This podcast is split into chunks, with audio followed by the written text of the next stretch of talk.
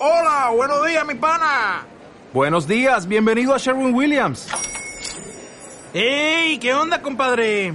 ¿Qué onda? Ya tengo lista la pintura que ordenaste en el ProPlus app. Con más de 6.000 representantes en nuestras tiendas listos para atenderte en tu idioma y beneficios para contratistas que encontrarás en aliadopro.com. En Sherwin Williams somos el aliado del PRO.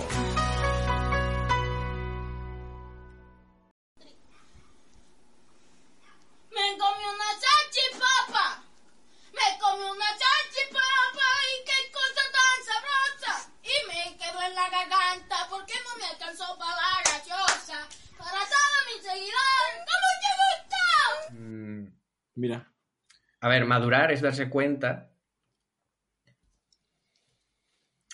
de que la gente es gilipollas.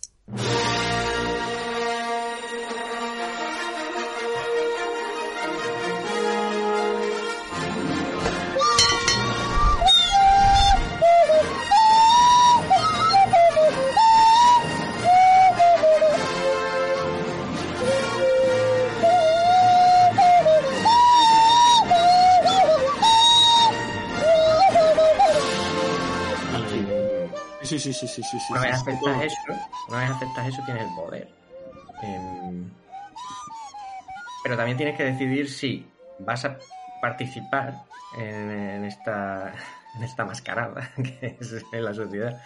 Y entonces pues tienes que asumir ciertas normas sociales y tal, manipular a tu o a tu al que está enfrente para conseguir lo que pretendes, o sea, porque al final no hay un juego racional en todo esto, ¿no? En el que tú aportas una razón, aportas eh, algo de peso, ¿no? Que es- está por encima del otro. Al final lo que, lo que, lo que pesa en, en la vida son los egos, son los orgullos, sobre todo los orgullos, y las envidias y los resentimientos. Entonces tienes que ser más listo que el otro para eh, llevarlo a tu terreno, para que piense que la idea la está teniendo él y em, o ella, con ella es otra historia, y, em, y que te dé a ti la razón, ¿no? O que, que te diga, Que, sí, que verdad, ganes- tengo ganes- razón, que tengo ganes razón. indirectamente, ¿no?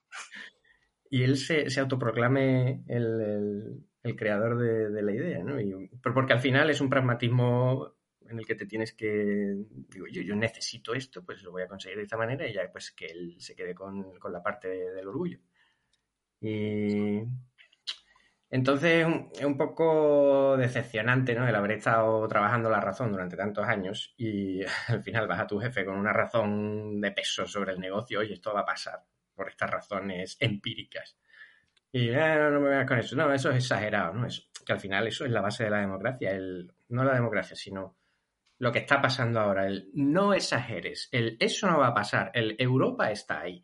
El, eso en Europa no pasa, ¿no? En Europa Pues no que ya- eso se está viendo ya que no. Esa, dele- delegación constante intelectual a una, a una entidad superior o etérea que no se sabe qué es, eh, que no, que- que- que no eres consciente de que es igual o más gilipollas que tú el que está al mando, eh, es lo que a mí me ha llevado a decir, yo, yo, esto no tiene ningún sentido, o sea, voy a tomármelo a risa, pues si no, terminamos tirando. Eso es algo que he visto y me preocupa. O sea, no- todavía no a niveles importantes, pero he visto y creo que Quintana Paz eh, hizo algo al respecto, escribió algo al respecto. No recuerdo. A lo mejor fuiste tú. em, eh, sobre. Yo la- no sé si es lo mismo, pero yo lo primero que escribí en mi blog era un elogio del alarmismo acerca de precisamente que todo el mundo calcula como que es de mala educación, de simples, eh, de exagerados, eh, ver las consecuencias últimas de las cosas, básicamente. Sí, Entonces, el- gente le dices, es que esto va a acabar en tal, y dice, bueno, ya, ya será menos, no sé qué. El- tal". Como que es la versión sofisticada mm, eh, de la sociedad educada, hacer como que, bueno, que ya será menos, ¿no? por ahí era un poco el, el sufrimiento de la conciencia, ¿no? Como mucha gente, mucha gente famosa, ¿no? Que ha hecho grandes obras, tanto literarias, artísticas o lo que, cualquier eh, tipo, eran tan conscientes de la realidad, eh, sabían de lo que iba esto, que terminaban suicidándose, ¿no? O terminaban con grandes depresiones, con grandes problemas y, y- te lo da el ser consciente, ¿no? De lo que hay a tu alrededor. Es que justo eso, eso que justo que ha dicho eh, de, de valorar las consecuencias últimas de, de todo. O sea, a mí me pasa mucho. Yo soy muy. Mm, O sea, yo me estoy preocupando constantemente de lo que no ha pasado todavía y a lo mejor no va a pasar nunca. Y de hecho, con mi mujer siempre estoy en plan, cuidado que no sé qué, cuidado que tal. Y es- yo voy siempre con muy lejos, ¿no? En la preocupación. Y eso es un valor que antes existía. O sea, antes la gente no era. No era como ahora. Antes la gente se preocupaba hasta las últimas consecuencias de, la- de lo que podía pasar. O sea, em, y eso ha desaparecido. Y eso es uno de los valores que a mí me, que a mí me preocupan y que, y que quiero, que yo me preocupo cuando yo pienso mucho, ahora con la niña pienso mucho en cómo quiero que sea, o sea, cómo quiero que, que ella, qué le quiero enseñar, en cómo quiero que sean, no lo voy a poder controlar, pero lo que yo quiero en mí enseñarle, una de, una de las cosas es eso, o sea, que valore siempre posibilidades mucho más allá de las que aparentemente puedan llegarse posibles. Porque, mm, porque muchas veces pasan. Sencillamente, pasan. Entonces, Además estoy cansado de... Yo soy siempre el agorero de, de- de todo... Siempre he sido el agorero de todos los donde yo me he movido, siempre soy el pesimista, ¿no? Porque es mi naturaleza. Y al final, en, en- en muy poco plazo de tiempo, acabo teniendo razón en, en- en cosas. O sea, cosas cotidianas, ¿eh? No te estoy diciendo que predigo el futuro ni sé si va a bajar el euro a un tanto porcentaje sobre el dólar. Estoy hablando de eh, Sí, sí, resulta que de la el- vida cotidianas. El, el novio con dilataciones y un tatuaje en la frente de la niña resulta que era un gilipollas. Ah, Sí, no, in- incluso cosas mucho más sencillas. O sea, Salió ayer el estudio. O sea, al final muchas veces eh, yo discuto mucho también en Twitter sobre capitalismo y tal igual, y al final yo creo que nunca soy capaz de, de explicar bien lo que yo entiendo por capitalismo o, o- o lo que entiendo por valores de este tipo. Y un- uno de ellos es esa preocupación y ese ver siempre un, un límite de las cosas que mm, se valora poco, pero que existe la posibilidad y que se da. Joder, es que se da. yo Esa, es una de las grandes. Dime, dime. dime. Sí, por Nada, favor. que digo que no sé si creo que algo de lo que decías eh, es un poco eso que a veces de forma medio caricaturesca se representa con esa idea de la radicalización que o lo del red pill y todo eso, ¿no? Que realmente es una imagen bastante gráfica en el sentido de que dices claro, cuando la gente habla de radicalización parece que es simplemente hacerse más de derechas en este caso o más de Más franquista, concretamente. Sí, cuando lo que es es más bien que a lo mejor abrazas hasta cosas del franquismo, no porque te hagas más de derechas o menos, sino porque abandonas el fingimiento, abandonas la ficción. Es decir, hay un velo de convenciones sociales, de presunciones generales, eh, que son una heurística por la que se mueve la gente para sustituir el tener que pensar sobre nada de lo que hace. Y cuando te desprendes de ellas, de pronto estás fuera del funcionamiento social normal. Es decir, si tú abandonas el miedo irracional a, a pensar que a lo mejor Franco hizo algo mejor que Felipe González, o sea, una vez que te vas de ese marco mental por completo y te suda los cojones lo que le parezca al de la oficina, te suda los cojones y solo, y- ¿sabes? Abandona, o sea, Matrix desaparece y tú solo estás mirando las ruinas y dices, pues no sé, a mí lo de los pantanos me parece buena idea.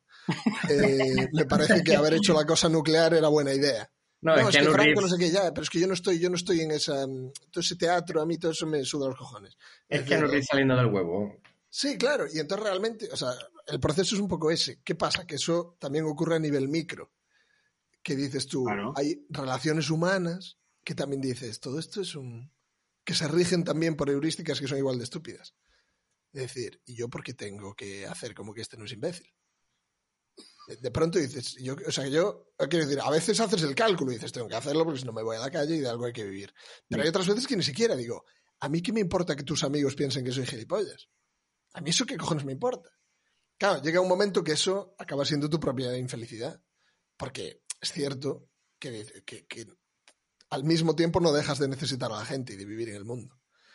Eh, y entonces hay un choque un poco raro, porque si los demás no están redpileados en ese sentido, si todos los demás ven ahí una capa aparentemente civilizatoria y tal, a la que tú ya eres ciego, es decir, que tú ya, o- o- no es que seas ciego, pero que la descartas por inútil, eh, por, por pobre Pues- desde el punto de vista del pensamiento. Pero porque hay muchas partes que tú sabes que es un mero decorado. Tú ya, no, Claro. tú ya ves el cartón piedra, el papel pintado, y entonces Y el trabajo es reconciliarse con el cartón piedra. Ser capaz de vivir diciendo, ah, bueno, sí, vamos a dejar aquí un poco de cartón piedra. El Eso. equilibrio ese eso es. entre saber que es cartón piedra y que es una tal. Y dejar que los demás vivan en la fantasía y tú... mm, Efectivamente. Sí, llegas un poco a la condescendencia, ¿no? Lo ves como... es absolutamente... Es un poco difícil porque te parece que tú estás siendo mala gente porque te sientes condescendiente por dentro con otra gente. No, no hay que llegar a eso. No, No sé, pero es un peligro. Yo creo que es casi inevitable. Pero lo ves Al como... menos tú interiormente, a mí me pasa con. Mira, hace, hace poco, este verano, con uno em, que me decía cosas tipo que creía totalmente en la inteligencia artificial, que nos iban a sustituir, eh, que, nos, que iban a mejorar el- lo típico, el transhumanismo, todo este tipo de cosas que ya están idas de la olla, y, y diciendo, diciendo que el que el ser humano era una plaga, etc. Bueno, este es INDEP, este lo tiene todo, ¿vale? Este es Bota Colau para, para el ayuntamiento, a Esquerra Republicana para la Generalidad y, a, y para las generales vota a Pedro Sánchez. O sea, es como el pack de subnormal profundo completo. Bueno, pues este tío además trabaja en una empresa muy gorda y cobrará por encima de 70. O sea, pa- o sea, para que veamos también las élites mm, empresariales también donde se mueven. O sea, son, son profundamente subnormales. Entonces, una de las cosas que el otro día habl- hablaba también con mi mujer, decía, mira, yo no sé si mi niña va a ser buena gente, va a ser cómo va a ser. O sea, yo no sé si le voy a enseñar eh, la historia de Roma, si le voy a enseñar eh, sociología medieval, yo no sé lo que le voy a enseñar. Lo único que quiero que aprenda es a tomar decisiones. Y tomar decisiones implica darse cuenta de con qué gente no hay que perder el tiempo. O sea, eso es absolutamente clave. O sea, eh, detectar gilipollas. O sea, mira, eh, ves uno por la calle y te mira, ese es gilipollas. O sea, mm, si me acerco sé que es lo que hay. Hmm, O sea, eso para mí es absolutamente vital. Hay algo que yo he aprendido de mi vida que es, es algo que por norma general he visto sobre todo en las mujeres o casi exclusivamente en las mujeres es la cosa del no juzgues. No, es que no juzgues. Siempre lo he visto en las jovencitas, ¿no? En las novias, en las no sé qué. Han crecido con un... No juzgues a la gente, no juzgues a la gente. Y Yo me, me preguntaba, ¿vale? No los voy a juzgar, no los voy a juzgar. Y digo, bueno, pero ¿esto a dónde me lleva? Esto me lleva a asumir, que es lo que, lo que tú has dicho antes, bueno, el que tiene las extensiones, el tatuaje en la frente de eh, no sé qué, que, mm, que o sea, el, el prejuicio, ¿no? El valor del Es que no prejuicio. se puede vivir sin prejuicio. Es que no se puede. No se puede vivir sin prejuicio. Los prejuicios están basados en hechos reales, o sea, el- aparece un prejuicio por, por, por un empirismo, o sea, es de los pocos de los pocos experimentos empíricos que hay en la, en la ciencia social, el prejuicio. Y, eso lo he visto en muchas mujeres que, que al final han terminado muy, muy, muy frustradas de haber dado oportunidades a, a montones de personas, sobre todo hombres, la- a nivel relaciones sentimentales, personales, etcétera, de yo no te voy a juzgar, voy a, eh, a conocerte. Te voy a dar una oportunidad porque todo el mundo merece una oportunidad, que sí que es verdad, pero hasta cierto punto hay que desarrollar unas ciertas capacidades eh, de juicio, porque al final el juicio se basa en la razón y A es A y, y, es- y- y te, y te- te vale muchísimo en la vida en la- a la hora de, eh, de tomar decisiones. Si tú te has pasado la vida eh, desarrollando una capacidad de no juicio, cuando a ti te toque decidir que te va a llegar, estás jodidísimo. No, no, es que, pero es que que- para bien y para mal, o sea, es que, es que no hay más. O sea, y la gente con prejuicio, eh, es que, o sea, el prejuicio no deja de ser un aprendizaje de tu experiencia. O sea, tú has visto una serie de patrones en tu vida que sabes que eso cuando se repiten sale tal resultado. Eso lo aplicas para intentar no meter la pata otra vez. O sea, para bien o para mal. O sea, ya sea hacia ti o hacia los demás. O sea, es que el prejuicio es absolutamente básico para vivir. O sea, es como si yo veo, como si, eh, tú imagínate, en una, eh, vamos a llevarlo al, al mundo mm, prehistórico o, o a, o a la selva, una tribu en la selva. Eh, van por ahí y se encuentra con el de la tribu de enfrente que son unos hijos de puta. O sea, y tiene unos rasgos concretos. El de la tribu de enfrente tiene el pelo mm, más duro, los ojos más achinados y es más oscuro de piel. Si tú cada vez que te encuentras con uno dices, no, no voy a hacer un prejuicio, te llevas una paliza porque no haces prejuicio y te acercas. Te llevas una paliza y se lleva la caza que tú llevabas para alimentar a tu familia. cuando te pega tres palizas, algún momento tendrás que decir, hostia, es que a lo mejor esta gente son unos hijos de puta y los tengo que prejuiciar como hijos de puta. Bueno, pues es que lo estás pensando solo en personas, pero es que realmente el reconocimiento de patrones es eso. Es decir, ah, em, se mueve, estoy en la sabana y se mueve la hierba alta. Claro. No me voy a quedar a esperar a ver si es un león. Yo echo a correr y ya está. Claro, estás en prejuicio. Solo porque se mueve va a haber un león que te quiere comer. A lo mejor no hay león. A lo mejor hay un león y no te quiere comer. Ya, pero ¿qué beneficio hay realmente en quedarse a averiguarlo? En arriesgarlo, comparado con echar a correr cada vez, ¿no? Al final, el prejuicio es eso.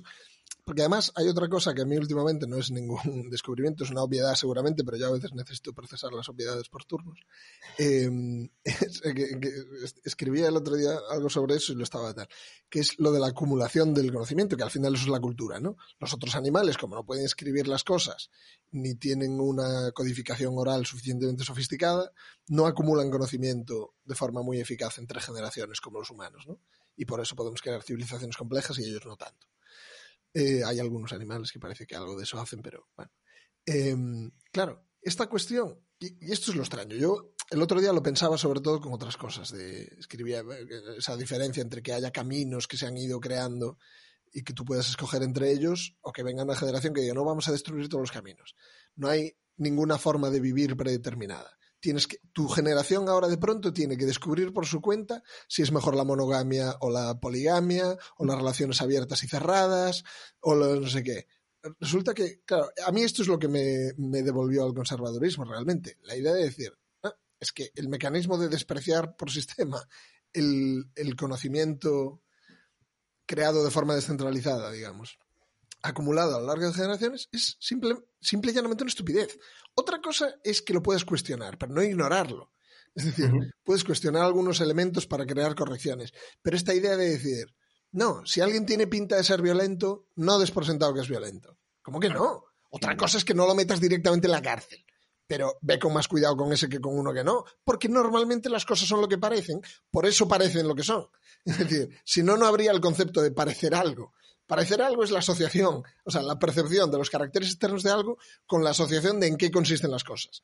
De manera que si algo parece algo, hay un buen motivo para que lo parezca. Las cosas co- eh, con punta parece que te van a hacer daño si te lo tiran a la cara, porque sus características son las propias de las cosas que te hacen daño cuando te las tiran a la cara. A lo mejor descubres que es un cojín y no hace daño, y que lo que parecía redondo, sí, pero de entrada es una cosa perfectamente lógica suponer que si una cosa eh, tiene una punta afilada, mejor no tirársela a la cara. De hecho, cuando te tiran algo, tú reaccionas esquivándolo, sea lo que sea. Pues, ahora, pues ahora, a nivel social, la generación anterior se dedica a crear una generación a la que le dice, no, no, eres un prejuicioso. Si te tiran una cosa afi- afilada a la cara y tú te apartas, estás demostrando que tienes un odio interiorizado contra las cosas afiladas, contra no sé qué. O sea, eh, una gente indefensa y tal. Y encima, la gente, claro, vive confusa. Porque se siente mal por apartarse cuando le tiran una cosa afilada. Entonces se empeña en tirarse ellos contra cosas afiladas para demostrar virtud. Y claro, se cortan constantemente. De vez en cuando hay alguno que es blando, pero por lo general se cortan. Y, y- y- y luego dice, ah, qué mal, claro, tengo toda esta experiencia.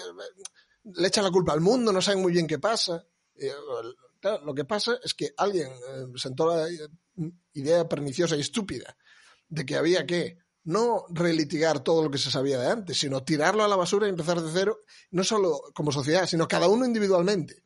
Tiene que acumular todo el conocimiento de la historia de la humanidad, ahora cada uno individualmente entre los 15 y los 25 años. Y de cero. Claro, es una idea muy.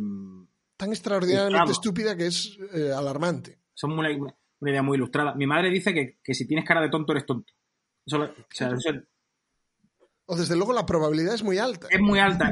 Ella siempre dice, ella siempre dice para, los, para las pocas veces que te vas a equivocar, merece la pena aplicarlo, o sea, no arriesgarte. O sea, si tienes cara de tonto, eres tonto. Exactamente. Si echas a correr y resulta que no había un león, bueno, pues te cansas un poco. Bueno, pero, Ya ma- está, pero- ¿cuál es el pero coste? te merece la pena que te esperes. Y si sí lo hay, imagínate.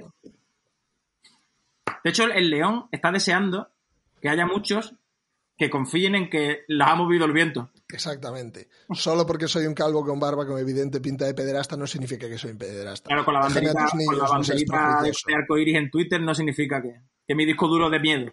Exacto. Exactamente.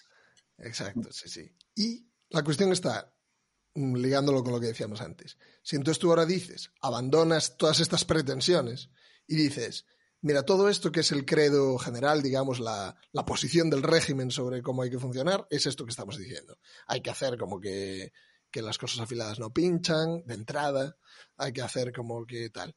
Claro, y si tú lo abandonas por completo y dices, no joder, eh, si yo voy por la noche y me cruzo a, a dos eh, magrebís en, en según qué barrio de Barcelona, eh, tal, pues tengo más motivos para tener miedo que si me cruzo a una vieja con ocho apellidos catalanes. Esto, y dices tú, ¿es injusto para cada, para cada mm, marroquí individual que va por ahí amante de la paz y la prosperidad? Pues probablemente. Ahora bien, ¿es una forma de proceder lógica para mí? Pues también. Pero es que también es injusto para la señora mayor. Bueno, claro, eh, es verdad. Pero porque es de, de suponer que la probabilidad de machetes en ese intercambio no es la misma en cada escenario. Claro, si tú, Y decirle a la gente lo contrario es tomar a todo el mundo por imbécil. el mismo riesgo es la señora mayor que los dos mm, menas con chanda del PSG, la- a la que estás discriminando negativamente es a la señora. No, de hecho, eh, todo cambia cuando hay un libro eh, con rango de ley divina que te permite hacer ese tipo de cosas a todos los que no son de tu congregación religiosa. Eh, no se considera pecado. Entonces, eh, ya, ya no es un prejuicio, sino es ya ignorancia. O sea, si tú no sabes que un musulmán está perfectamente legitimado a violar a una chavala que sea cristiana, eh, y que eso en su sociedad, en su cultura, en su, digamos, eh, ordenamiento jurídico no es ni malo.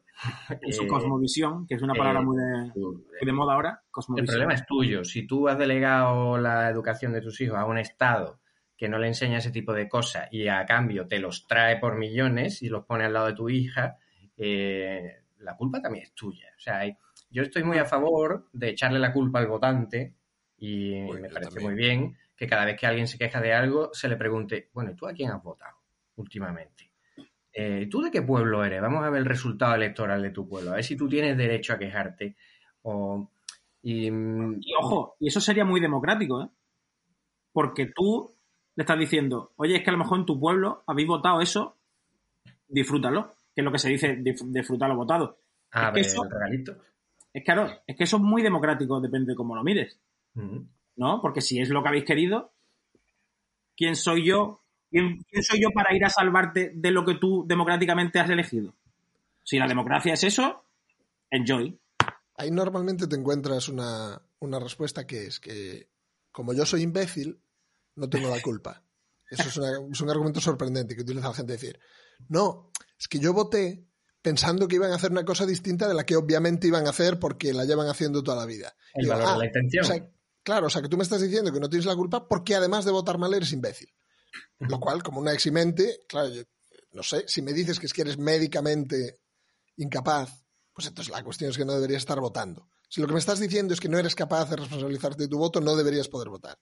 Si crees que deberías poder votar, la idea de que es que te equivocaste, hicieron una cosa distinta, porque encima normalmente es evidente lo que van a hacer. Es decir, no, yo voté al PSOE pensando que no iba a hacer lo que el PSOE lleva toda la vida haciendo. Pero claro, exactamente eso. eh, y ahí vuelve otra vez la capa esa de, de decir, todo el mundo tiene miedo de decir en alto cosas obvias que todo el mundo sabe, y tú estás, digamos, desarraigado eh, fuera de la sociedad si dices en alto que el emperador está desnudo, que lo que todo el mundo sabe. Por ejemplo, yo ya sé, por supuesto, que diga lo que diga el Corán y los hadices y todo eso, hay mucha gente en todas las religiones eh, que son buena gente y, que no les parece que es normal violar a una tal. Yo eso ya lo sé. Eso es evidente además también. Pero eh, hay una idea con la que hay que reconciliarse y que el que mm, contesta esto distinto miente. Si toda la gente de Marruecos mañana se traslada a España y toda la gente de España mañana se traslada a Marruecos, ¿cuál es el país inclusivo con la gente LGTBI? ¿Cuál es el país en el que se respetan los derechos de las mujeres? ¿Marruecos o España? Claro, esto todo el mundo sabe la respuesta.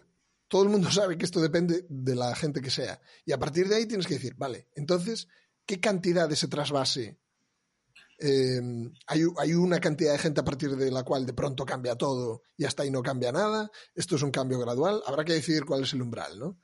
Eh, sin embargo, la, la cosa es hacer como que esta verdad evidente nadie la conoce. Y si tú la dices, pues estás fuera, digamos, de la, de la discusión razonable. O sea, si tú vas a tomar un café con unos compañeros de trabajo, lo que sea, dices esto, pues hay que echarte, evidentemente, ¿no? Pues, y, ese, y, ese, es el problema por el que estas cosas son un poco irresolubles y el que está en este sentido red pileado, como decíamos antes y tal, es un, es un paria. Pero eso es, la, eso es la famosa superioridad moral.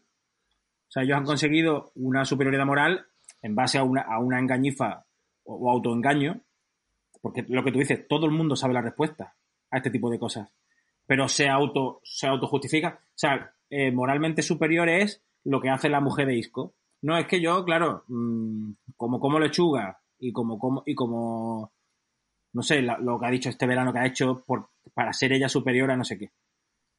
Mm, claro, no sé. Mm, son autoengaños, son autojustificaciones de uno mismo. Ella sabe en el fondo, ella no vive en un barrio donde a sus hijos le pueda pasar nada con un mena. O sea, sabe que no puede vivir en Carabanchel o no puede vivir en, no sé, en cualquier barrio de Madrid que tenga una eh, cantidad por encima de, de, del 1% de inmigración. O sea, ella lo sabe. Luego, luego hay un, un curioso fenómeno que es, ah, no, es que los políticos son todos unos hijos de puta. Y, y es como, yo aquí no he tenido nada que ver, ¿no? Eh, mm. el, el, separar eh, la élite que nosotros elegimos, porque tenemos un sistema que nos permite elegir a las élites y luego esas élites eh, tienen un sistema para elegirse, organizarse internamente en partidos, etcétera. Y es como, em, qué puta casualidad, tío, que todo lo que elegimos es una puta mierda pero no se le puede eh, echar ningún tipo de culpa ni pedir ninguna responsabilidad al que los puso ahí. ¿no? Es, eh, es, una, es una diferenciación bastante artificial y gratuita, ¿no? Es como tirar balones fuera, que se dice. Eh, entonces, volviendo a... a lo un poco que... democrático también, por cierto, ¿no? Sí, no, pero sí, es democratiquísimo. O sea, el, el, el, representante es un espejo del representado. Eh, España tiene exactamente lo que, se, lo que se merece. Todos los países tienen exactamente lo que se merece, sobre sí, todo los que, los que, pueden elegir.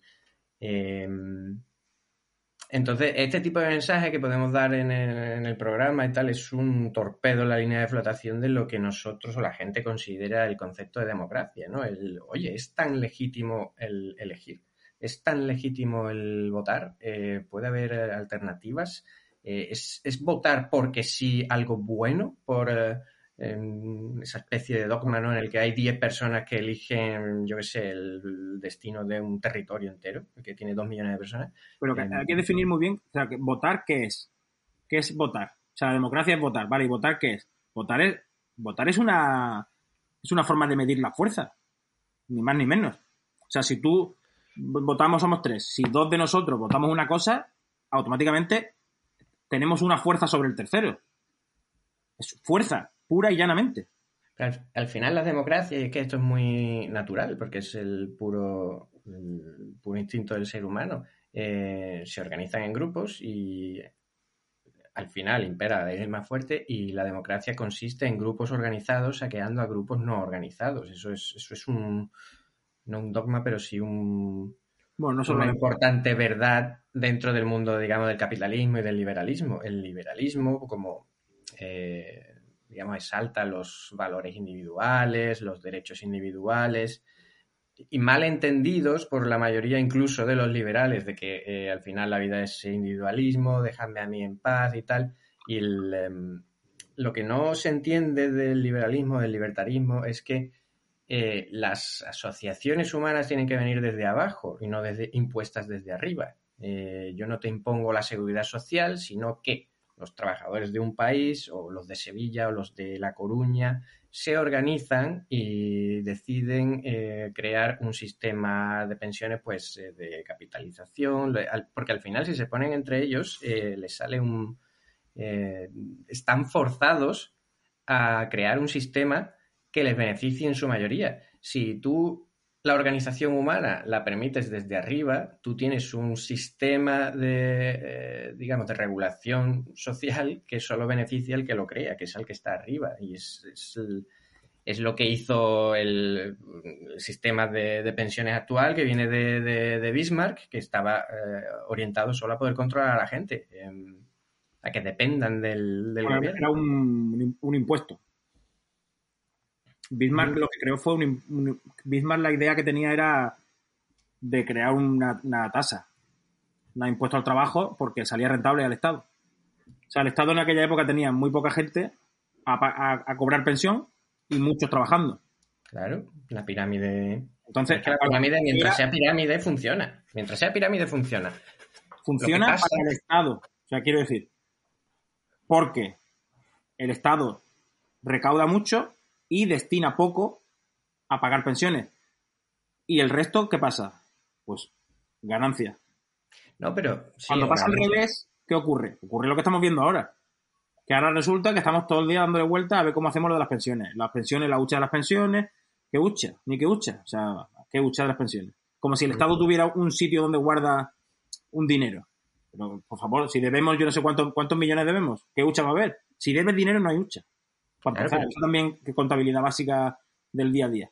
Pero el tema pensiones tiene una única solución, que es la capitalización. O sea, si tú dedicas la cantidad, la misma o similar, o la que tú desees. Porque yo lo que veo con, el, con este sistema es.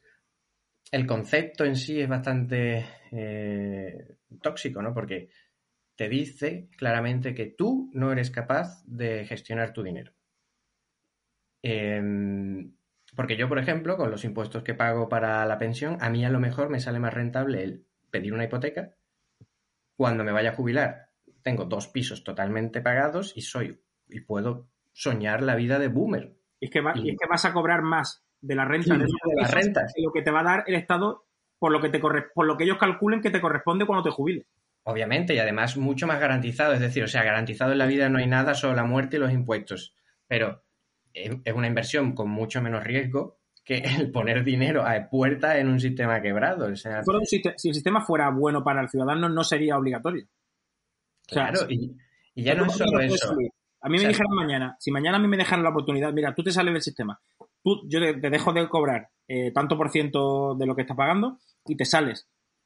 O te olvidas de la pensión, te olvidas, por ejemplo, yo me olvidaría de la seguridad social, me olvidaría de la, de la eh, educación pública, yo me olvidaría de todo eso. O sea, yo no voy a pedir nada. Descuéntame, no te digo que me lo descuentes todo, descuéntame Sí, un poco. que- Yo me salgo mañana, pero no me dejan. Yo me saldría, claro. Y el, el- Me dejan. lo que pasa ¿Por qué que te dejan? Porque no es un servicio, porque es, es una tasa, es un impuesto. Por eso no te dejan.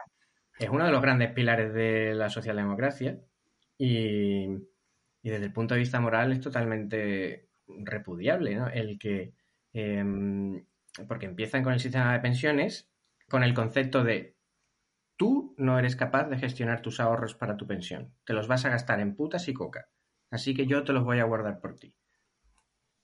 Y se le dice, venga, vale, me parece una buena idea. Y se le da ese, digamos, ese poder al Estado. Pero poco a poco, la naturaleza del Estado es crecer como un cáncer, siempre tienden a crecer, y ya pasa, ¿cuál es el siguiente paso? Bueno, la educación. Que yo, o sea, yo soy un maximalista en el cuestionamiento, en cuestionar directamente el sistema público, ya no el sistema público, también el privado. O sea, ¿por qué necesitamos un sistema de educación hoy en el siglo XXI teniendo los medios que tenemos para aprender cosas mucho más prácticas y más rápidas, ¿no? Sin, sin, sin grandes inversiones de edificios, de profesorado que no está motivado, que no eh, tiene ganas de trabajar, que tiene una ideología, un programa político que se lo quiere meter en la cabeza a tus hijos, etcétera. O sea, mm, la educación pública surge porque tú no eres capaz de enseñarle nada a tus hijos. Eso se funda o se crea cuando la gente era en un 95% analfabeta y para educar a la siguiente generación es que como tú no eres capaz, lo vamos a tomar nosotros. Pero claro, una vez cogen ese poder, ya no lo sueltan nunca más. Ya es la educación, ya es la sanidad, eh, porque nosotros creemos Súmale- que... Perdona, súmale a la educación que la educación es exactamente los contenidos que a ellos les interesa enseñarte. Claro. No no te porque tampoco ellos te dicen tú no sabes lo que debes aprender. Eso te lo voy a decir yo. Claro, yo te voy a decir exactamente qué materias son las que hay que aprender. Por eso, en los concertados, y lo sé porque ahora yo estoy en ese tema, en ese tema los contenidos también son los mismos que, o sea, el currículo for- formativo es el mismo que el de la pública. Luego los concertados hacen sus trampas, las Claro. hacen. Por eso el concertado mm, te da una, te da algo de, de esperanza. Pero en un Claro, público, por eso los padres cometen crímenes y falsifican documentos públicos para meter a sus hijos en, la educación concertada o en la, la privada eh, gratuita, que la habrá, no sé si lo habrá. Eh, porque quieren salir de ese sistema, quieren salir del sistema público impuesto. Entonces, pasas a la sanidad, que la gente piensa que está todo cubierto, pero cuando la sanidad no, no funciona como una empresa, es decir, yo tengo unos gastos enormes en quimioterapia, eh, pero no hay ningún incentivo para que yo investigue para reducir esos costes mediante investigación. Porque yo llamo al señor Estado, este, este año tengo un millón de casos de cáncer X, el año que viene tengo un millón cien mil. Simplemente tengo que llamar al Estado y decirle, dame dinero para un millón cien mil. Se ha puesto el foco por primera vez en cierto colectivo o profesión, que es la de los médicos, que ya tenía mala fama de, de antes. Eh, pero, o sea, el, el- el colectivo médico antiguamente pues tenía una fama magnífica, pues porque era gente en la que se confiaba, en la que se... porque venían a tu casa incluso, y tú los llamabas y no te cobraban, y eh, el médico del pueblo que conocía a todo el mundo, etcétera. Mm, Cuando ya se convierte en un Porque todo el funcionario... mundo se tomaba sus juramentos en serio. Oh, eso, también. también. Bueno, y había, también- había muchos incentivos. Bueno, en los pueblos había muchos incentivos. La gente luego al médico lo trataban como a Dios. Le regalaban cosas, se les trataba muy bien. Pues esa gente, bueno, pues es verdad que se, conse- en ese tipo de, yo qué sé, había cierta reciprocidad, ¿no? En, en el trato. Hoy en día, como todo está tan. Pues la gente lo que está, el médico lo que está mirando la hora para salir por la puerta, si puedo, si me cuadra bien las guardias para ganarme el plus este mes. Y los incentivos de los médicos no son eh, salvar a la gente, cuidar a la gente o que la gente tenga un bienestar. El Mm. incentivo del médico es mm, a ver Solo si hay me funcionario, el, solo hay un tipo de funcionario con incentivos. y ya está. Solo hay un funcionario con incentivos, el inspector de Hacienda. Y los de trabajo que son prácticamente lo mismo. Eso. El inspector de trabajo básicamente un recaudador. En, decías en 2020, claro. Yo, por ejemplo, supe, iba a decir de primera mano, pero de segunda, porque no era yo, algunas cosas de que pasaron con motivo de la, de la pandemia en hospitales y tal. Yo entiendo a la gente sobrepasada, entiendo las horas excesivas de trabajo, las condiciones duras, todo eso. Pero hubo algunas cosas absolutamente criminales ah, que me constan, que me constan muy en concreto. Y horribles, horribles nivel, no me apetece repetirlas. Y la reacción ahí no fue ni siquiera a callar la cuestión, fue mandar a todo el mundo a salir a aplaudir. Claro. Hostia, ¿eh? Magistral. O sea, Mandar a todo el mundo a salir a aplaudir. Es decir, no poner excusas, no justificar, no ni siquiera acallar el tema. Fue poner los huevos sobre la mesa e ir, huir para adelante de la forma más salvaje imaginable. Decir, o sea, me sorprende que no fuese obligatorio con multa. Pero creo que es todavía más genial la idea de decir, no, no, es que además te voy a convencer de que es idea tuya que es sal- espontáneo. salir a aplaudir todos los días. Es, es una cosa traumática. La magia aquellos- es, es espontáneo. a mí aquellos aplausos, eh, el, el mejor momento de todas las películas de Star Wars, diga la gente lo que diga, es Jar Jar Binks.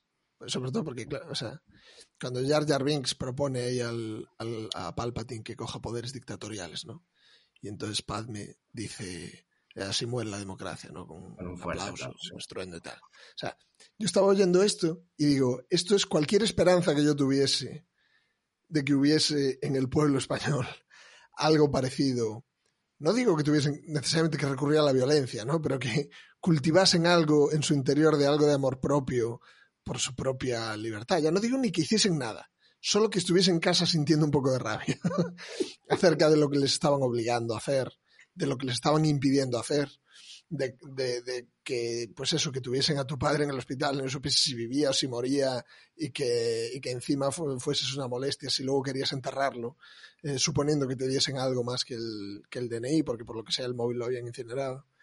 Eh, y claro, y que la reacción fuese salir a aplaudir, yo ya dije, claro, aquí no hay esperanza ninguna.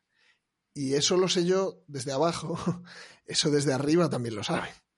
Es decir, de antes. Se pasaron la Constitución por los cojones, mandaron a la policía a hacer todo tipo de barbaridades. La policía nadie cuestionó nada y convencieron a todo el mundo de salir a aplaudir y sentirse buena gente por salir a aplaudir el sistema que les estaba violentando sus derechos y oprimiendo. ¿no? Eso es una maquinaria perfecta. Yo ahí es donde vi que no había esperanza de, ninguna clase de reacción seria y tal. Y antes decíamos, hay que pedir a la gente cuentas ¿no? de lo que vota. Es decir, porque si no, ¿para qué tienes una democracia si no te responsabilizas? O sea, la libertad sin responsabilidad no es nada, ¿no? Eh, claro, lo cierto es que decías también, bueno, hay mucha gente que dice, bueno, es que los políticos son todos unos desgraciados o lo que sea, ¿no? Y esas élites, mmm, incluso si me dices, no, es que yo no creo que haya democracia real, no creo que realmente pongamos nosotros a esas élites y tal, ¿no?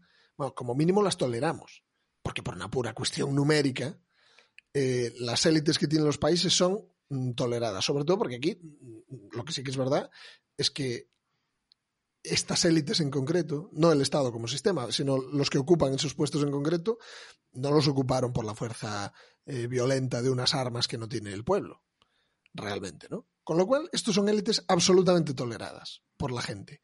Y ahora que incluso el que te dice, no, es que los políticos son todos así, y encima o, o, yo no voto, lo que sea, digo, claro, pero esta gente, esto no es un camarero que a ti te parece que no es muy bueno. Esto es una gente que está regiendo cosas absolutamente cruciales de tu vida, ¿no? Con lo cual, algo te tiene que importar. No te dejan educar a tu hijo como tú querrías, te están arruinando tu negocio y te tienes que ir a la calle y no sabes cómo van a comer tus hijos. Son cosas de este nivel de importancia. Con lo cual, y tú me dices además que realmente tú no puedes elegir o que aquí no hay democracia, o que si no es uno es otro, pero son todos iguales. Claro, eso mmm, debería poder solucionarse de alguna manera, o por lo menos intentarlo. Pero tú, persona que me dices esto, ¿eres partidaria entonces de que se haga algo en mayúscula? ¿Sí o no? Porque si no te culpo igual. Es decir, no, es que yo no voté a este, digo, ya, pero, y no te digo ni siquiera si tú estarías dispuesto a ir por la fuerza, porque si no hay cauces pacíficos, el que hay es la fuerza no te pido ni siquiera que me digas si estarías dispuesto a tú realmente ejercer la fuerza. Si yo la ejerciese, ¿a ti te parecería bien? Porque es que esa es la capa, ¿eh? Ya no le pido a la gente que haga algo. Es que sé positivamente que todos los que salieron a aplaudir, no todos, pero que el común de la, el impulso que hace que la, en la sociedad que saliese la mayor parte de la gente a aplaudir, eh, que señalasen por las ventanas al que salía a pasear un, un perro sin mascarilla a las 5 de la mañana, esa misma gente que te dice que es que estas élites no son culpa suya, si tú le dices, vale, yo te las cambio, o por lo menos muevo la silla, están en contra. Le pego una patadita al árbol. Déjame claro, que no te digo ni que vayas tú. Pero si voy yo, ¿te parece bien? ¿O estás absolutamente memeado pero, por, por, la idea estúpida esa de no, la violencia nunca? Bueno, la violencia nunca, salvo que haga falta. Bueno, de hecho, el Estado la ejerce contra ti. Efectivamente. Claro, eso a todo el mundo le parece normal, por cierto. Que además ni siquiera te estoy hablando de dar un, golpe de Estado, una revolución sangrienta, ni nada, ni nada así. Cuando hubo el confinamiento completamente ilegal y salió una gente a protestar al respecto, pues la reacción de la mayor parte de la opinión pública y de todos los aplaudidores de las ventanas fue decir, ah, los cayetanos estos que se creen por encima del bien y el mal. O sea que, quiero decir que es que esto lo vimos en, en concreto, ¿no? Sí. Y, y luego tú estás partiendo de la base de que, de que esa persona se encuentra demasiado incómodo en, el, en la forma en la que vivimos. Si tú, nosotros eh, estaremos de acuerdo seguramente en que pues, la educación pública posiblemente sea un lugar indeseable para nuestros hijos. Que la sanidad pública pues, es cada vez peor y, hay que procurarse la salud por otra forma. Esa gente ya le va bien. A esa gente va, no se preocupa si su hijo va al colegio y le enseñan cualquier cipotada. O sea, es que no le importa. O sea, o sea, no le preocupa eso. No le preocupa. Le preocupan cuatro eh, detalles. Bueno, es que como roban ya, pero como. como no te metes la mano en tu bolsillo de forma demasiado directa, porque todo está pensado para que sea muy indirecto, muy... Entonces tú con lo que te queda limpio vas haciendo. Entonces lo demás te da igual. Luego sí, te calientan un poco la cabeza con que no, la corrupción de no sé qué, y piensas que puede haber a lo mejor, a lo mejor si viene alguien que es buena gente al gobierno y a lo mejor no es, ya no es corrupto, pero alguna esperanza y por eso son todos iguales, pero que a la gente le va bien. O sea, yo estoy convencido de que la gente ya está cómoda en cómo estamos. Sí, Por eso- esta Por cosa es la contraria. aunque yo- tú le digas, aunque tú le digas, no, mira, tú simplemente eh, apóyame en lo que yo voy a hacer ahora, ¿vale? Tú no hagas nada, simplemente estate quieto, que yo ya voy a arreglarlo. Tampoco quiere que tú vayas, porque ya le va No, bien, por eso. insisto. Sí, sí. Aunque se queje, se queja porque eh, le han metido en la cabeza tres o cuatro tips de, de- de queja. Pero Sí. no es porque ellos sean capaces de analizar más allá de que en Antena 3 le han dicho un caso de corrupción en no sé dónde o, o cualquier chorrada que toque Los- en ese momento. Los trajes del bigotes, a mí me siguen Claro. eh, nombrando los trajes del bigotes. Em, he de- desarrollado una teoría, bueno, no la he desarrollado, simplemente le he puesto el título. Em, me da mucha pereza desarrollar las cosas. Em, pero me he dado cuenta, y esto lo da el, vi- el vivir, el querer hacer cosas en la vida, que el, sistema se ha vuelto tan complejo que desincentiva a la gente a, digamos, a, mm, cuestionarlo. Em, por ejemplo, yo he visto gente que se ha jubilado y no sabe leer una nómina. O sea, no sabe ¿Qué? Que se ha jubilado, que ha llegado a los 65, a los 66, a los 60, a los 60 y lo que sea, y no sabe qué significan los conceptos de la nómina. Eh, Ah, la nómina, vale, había entendido otra cosa. La nómina que recibían. Mm, No sabe lo que implica el IRPF. Bueno, y en, en Ale- en España son muchísimo más simples que, que en Alemania. En Alemania hay un millón de conceptos, de mierdas. Eh, en España es IRPF, eh, contingencias comunes, formación profesional y poco más. Y seguridad social. Y- pero la parte de la seguridad social está oculta y no está oculta por una razón eh, random. O sea, está oculta para que tú no sepas cuánto pagan por ti eh, tu no pagan empleador. por ti, no. ¿Cuánto pagas indirectamente tú? Exacto, porque Es que eso es otro, eso es otro- esa otra cosa que a la gente le cuesta mucho entender, eh, porque la gente considera que el pago que hace por ti la empresa es un gasto de empresa y que no corresponde nunca a tu salario. Claro, ¿cuánto como- le cuesta a la empresa contratarte? Dicen. no, no, no. sé, No, ¿cuánto eso- lo paga la empresa. dinero? No funciona Eso así, amigo. Eso se, se finiquita con un eso lo paga la empresa. Exacto. Como diciendo, la empresa es un ente de recursos ilimitados y, y a mí me está dando pues lo que puede. fíjate el lo- Estado cómo les aprieta las tuercas, fíjate. o, según mi- ¿eh? a mí la empresa me paga según mi valía, según convenio o según mi titulación. Entonces no puede, no puede pagarme más.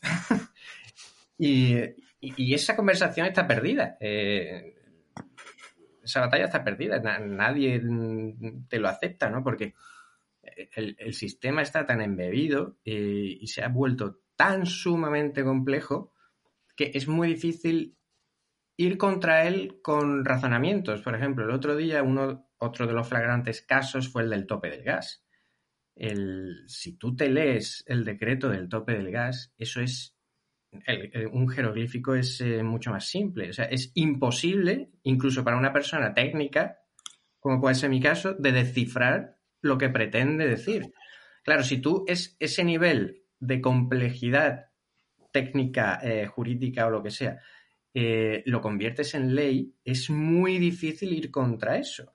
Eh, porque tú primero lo vendes como una cosa, que es lo que pasó. No, vamos a topar el gas. Oye, qué bien suena eso. ¿Qué, va a ser? ¿Una subvención a, a un subsidio una parte del coste a las, a las productoras de energía, etcétera?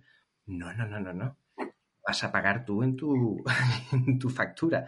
Te vamos a meter toda la polla el 31 de julio y, y lo peor es que te lo hemos contado. Lo que pasa es que tú has confiado en nosotros una vez más y, y bueno, ahí tienes una, una factura, el doble de cara, y no ha salido absolutamente nadie a la calle Ni con facturas. Cuando he, he puesto el hilo, a mí me gusta mucho hacer esos hilos porque la gente, sea, a cuando hablas de, de- de problemas reales, de la gente real, eh, la gente te, te, escribe indignada y te postea su factura. Y, y, tengo un montón de facturas ahí posteadas de, de una, una, mala foto hecha por un pobre boomer que tiene un bar en no sé dónde. No, en serio, a mí me da mucha pena. Y ves, el año pasado, en este mes, pagué, y además que te viene en la, en, en la comparación de las grafiquitas que te ponen las, eh, las facturas. En el año pasado pagué 600 y este año he pagado 3.000. Y digo, pues algo se ha tenido que hacer mal porque el gas y el petróleo no está más caro que el año pasado. Está al mismo precio o, menor. Pero nosotros, en nuestro sistema energético, hemos hecho algo muy mal. Lo hemos hecho eh, muy mal en base a dogmas que nadie ha cuestionado. Y que si han cuestionado, si ha habido gente que lo cuestiona, del tipo del cambio climático, no hay un debate sobre el cambio climático científico. Todos, exactamente todos, eh, las personas que defienden el tema del cambio climático, de las emisiones, no sé qué, son de ciencias sociales. Con todo mi respeto para la gente de ciencias sociales, pero no. Son la gente que no puede sostener un debate así. Las ciencias, las bueno, ciencias sociales no son ciencias. Exacto. No son, no son ciencias. Pero... Hay, hay, una cosa peor en lo del cambio climático. Tú suponte que vamos a dar por sentado. El cambio climático es completamente cierto, es completamente causado porque comes carne y usas pajitas y todo eso, ¿no? Vale. Eh, dando todo eso por, por bueno, resulta que te ponen en la tele y en la agencia F que una prueba irrefutable de esto es que, mira, hace tanto calor que se acaba de, de deshacer un glaciar tanto que hemos visto una calzada romana debajo. Es decir, pero vamos a ver. Es mortal. Vamos a ver. O sea, tú suponte que esto fuese, bueno, porque hay otras condiciones que generan esta situación que es un poco rara. Vale, pues entonces la noticia tendría que ser. Curiosamente, a pesar de que entonces hacía mucho más frío, había un glaciar encima y quedó debajo y me explicas el cuento que quieras. Pero claro, no, no, aquí te dicen una cosa, te, plan te, plantean una cosa que en principio, salvo otra explicación que a lo mejor existe, pero de entrada te plantean una cosa que de entrada desmiente la premisa de lo que te están diciendo, te lo ponen en la tele y te dicen, mira, como prueba de que del calor que hace ahora, hemos encontrado la calzada romana debajo. Y todo el mundo dice, ah, sí, sí, la verdad, qué curioso. O sí que hace calor. Otra prueba más. Tenemos ya está, ya. y a vivir. Tenemos que actuar ya. Luego otra cosa que... que Con lo cual es ese mearte en la cara permanente. Esa falta de respeto general, ¿no sabes? Porque, quiero decir, en la agencia F me imagino que habrá subnormales todos los que necesites, pero habrá alguno que no. A lo mejor está poniendo los cafés, pero habrá alguno que no sea tonto de todo y que le tendrá que decir a alguien, oye, esto es exactamente lo contrario de lo que estamos intentando decir. Y alguien dice, ah, los cojones, ah, ¿qué importa? Y lo repiten en todos los medios de comunicación y dicen, ah, da igual. Y además tienen razón, tienen razón en tener esa actitud. Una de las eh, premisas o ideas o eh, motivaciones de crear este tipo de podcast o eh, viene de un capítulo de Los Simpsons en el que eh, el señor Vance compra todos los medios. Y, y bueno, Lisa Simpson eh, lucha contra ese monopolio, ese emporio de los medios de, del señor Vance y al final ella se, se rinde. Pero crea, digamos, un espíritu en su entorno que hace que cada uno cree su propio periódico, en el periódico de, de Barney, el periódico de Moe yo creo que si la gente se pone a crear podcasts eh, de una manera numerosa, o sea, alternativas de contenido al, digamos, al, establishment eh, comunicativo nacional, eh, creo que todavía hay esperanza, porque al final volvemos a al inicio, son eh, grupos organizados saqueando a grupos desorganizados. Em, hay que hacer algo, o sea, hay que moverse, hay que dar la batalla, hay que asumir los riesgos, hay que, eh, bueno, por eso también los riesgos también son medidos, vamos a mantenernos en el anonimato, el puesto, el, lo puesto en África, estoy en región África. y estoy muy a favor de, de trolear, de trolear de esa manera. Y, y bueno, yo creo que se puede crear una comunidad. Eh, eh, porque al, al, final lo que, lo que se habla aquí son cosas muy de perogrullo. Eh, Eso es lo grave. Es muy de perogrullo, es muy fácil de entender. Y, es, es precisamente esto sí, sí es, una... es fácil de entender para ti que tú lo tienes interiorizado. Pero hay gente, que es lo que te decía antes, vive encantada con, con la forma de entender el mundo como ya la tiene, como le han enseñado. Sí. Hay gente que está encantada de decir que el patriotismo es pagar impuestos. Y está convencida. Y hay gente convencida porque como lo ha escuchado de Errejón, de Javier Fesser y de no sé quién, él automáticamente paga impuestos encantado de la vida. Porque en el fondo se autojustifica a sí mismo, moralmente se, se, se siente muy bien pensando, convencido de que toda esa pasta va directa a un orfanato o a los niños pobres o a, a la sanidad de una señora mayor, eh, a esa carretera que le hace falta a la aldea de no sé dónde. ¿Entiendes? Porque los servicios públicos, porque es que no sé cuánto, porque todo, tú date cuenta, todos los servicios públicos que están mal solo se solucionan con más presupuesto. Nunca con mejor gestión o con otra cualquier otra cosa. Entonces, Todo lo que tú quieras. Pero la termodinámica siempre se impone. Y hasta Sí. la persona que pensaba que el patriotismo era pagar impuestos, cuando el patriotismo le alcance el 80% del IRPF, dirá, bueno, pues yo ya no soy un patriota. Y, y eso le pasa a todo votante de izquierdas. Eh, y es el, digamos, el, el, el- el diagrama de flujo de Flugoberto, de Flug-Baylor, de esto no va a pasar nunca. Eh, bueno, ven aquí que te lo explico, ¿no? El- esos cuatro pasos, eh, eso le va a pasar al más extremo de la izquierda, eh, que te va a venir diciendo, "Mm, estoy en contra del Estado, digo, pero tú no eras de Íñigo Errejón, digo, no, no, a mí no, nunca ha pasado eso que, eso que estás diciendo, porque al final es, eh, es una lucha entre el idealismo alemán y el, realismo católico. Eh, al final es siempre la misma lucha, es el sentir las cosas y o el, el- ¿cómo sería? No el sentir, el, el- el- el forzar la realidad a tus deseos o el intentar hacer eh, o, o el forzarte a ti a ver la realidad. Es que hay un elemento de, de presión de grupo. Es decir, si el entorno de medios o la gente que tienes a tu alrededor te dan la sensación de que tienes que aferrarte a esa idea, por mucho que contradiga la realidad, mientras la contradicción que te produce la realidad no sea suficientemente violenta, puedes mantener esa ficción. que no Otra va a ser, forma de romper eso es nunca va a ser suficientemente violenta. Nunca esa es, mi, esa es mi opinión. Claro. Pero la otra forma es romper la sensación de presión de grupo, que es un poco lo que hace precisamente. Porque, claro, decimos todo esto y parece que simplemente estamos diciendo que si nosotros somos muy listos y todo el mundo es gilipollas, ¿no? Esto en algunos casos es cierto, para qué negarlo. Pero, pero en general, eh, decíamos, esto son cosas de perogrullo. Por tanto, no hace falta ni ser muy listo ni decir que, na- que nadie más sea muy tonto. Eh, se trata sencillamente de que la mayor parte de la gente no quiere líos y tiene que seguir con su vida y tal. Eh, y mientras viva en un entorno en el que le parece que las opiniones aceptables son A, B y C, hasta que no llegue una situación absolutamente catastrófica, y a veces ni siquiera eso, Mm. eh, es incapaz de desligarse de las opiniones A, B y C, y puede seguir viviendo en la, en la inopia esa. ¿Por qué? ¿Porque es estúpido? No, porque es un ser humano que tiene que vivir en su contexto y ya está. Pero si ese se mete en Twitter y ve que, como él, hay otros mm, 4.000 que él sea capaz de encontrar rápido, que cada uno en su casa también está pensando que él era el único, pero, pero resulta que no, pues entonces empieza ese proceso de radicalización. De salida de la caverna. De pronto abandonar por completo todas esas pretensiones. Al principio solo en Twitter, porque tienes que seguir viviendo en tu vida civil. Pero depende cómo lo lleves, llega un punto que ya sales a la calle diciendo que no, que todo esto son gilipolleces. Y lo- la idea de los pantanos fuese de la República de Franco, de quien fuese, es una idea de puta madre. Y esto que me estáis diciendo es una idea de mierda. No, es que esta farola es franquista. Pues estupenda. Una farola franquista es Sí, arriba, arriba la farola. Ah, pues viva Franco entonces, ¿no? Claro, claro, llegue- exacto. Ya te a la conclusión obvia.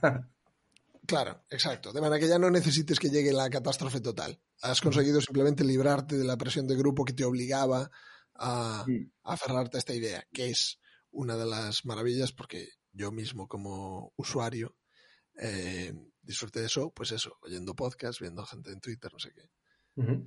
Sí, y la comunidad, o sea, yo empecé a oír podcast en 2010 cuando descubro Evox y eso era algo como marginal. eh, eh, solo existían las cosas de, de, de- de la que yo creo que es la persona que inspira el concepto de podcast, que es eh, Juan Luis Cebrián, de la, de la mm, Rosa de los Vientos, Mm. con sus audios sobre historia y tal. Y. Hostia, cómo se me ha ido la perola.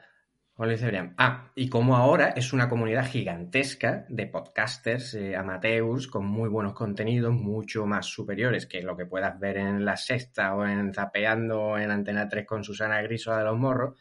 Mm, y al final la gente, el, el cambio tarda, pero es imparable. Eh, lo estamos viendo con las audiencias de televisión, o sea, ya es un éxito que alguien eh, tenga un millón y medio de, de espectadores, cuando, cuando eso hace 10 años era un fracaso y te cancelaban el, el programa.